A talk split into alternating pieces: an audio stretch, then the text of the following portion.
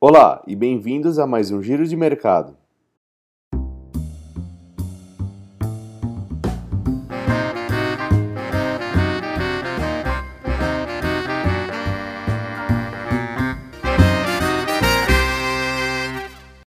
Depois de abrir a semana nos 102.912 pontos, fechamos esta quinta-feira com o Ibovespa nos 104.125 pontos um dia depois do Comitê de Política Monetária, o Copom do Banco Central, ter cortado a taxa básica de juros em 0,25 ponto, em linha com a expectativa majoritária do mercado, enquanto manteve a porta aberta para novos ajustes à frente.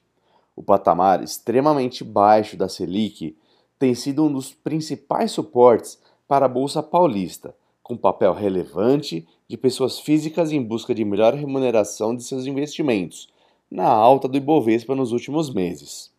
O IBGE, por sua vez, divulgou nesta quinta-feira que a taxa de desemprego no Brasil ficou em 13,3% nos três meses até junho, a maior taxa de desemprego em três anos, com redução recorde no número de pessoas ocupadas. No exterior, Wall Street mostrava pequenas variações positivas, com agentes financeiros aguardando novidades sobre o novo pacote de estímulos à economia, enquanto números sobre pedidos de auxílio-desemprego nos Estados Unidos, ainda elevados, adicionavam cautela antes de dados do mercado de trabalho nesta sexta-feira.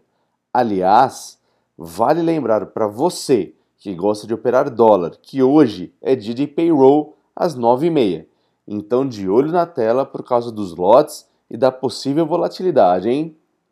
Falando em dólar, a moeda americana, que começou a semana no 5,22, veio ganhando força e fechou o dia de ontem em R$ 5,34.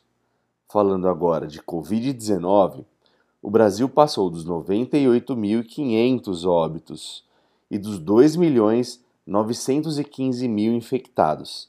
São mais de 1.200 mortes nas últimas 24 horas. Nesta manhã de sexta-feira, os índices europeus e americanos começam o dia cautelosos, todos operando em baixa.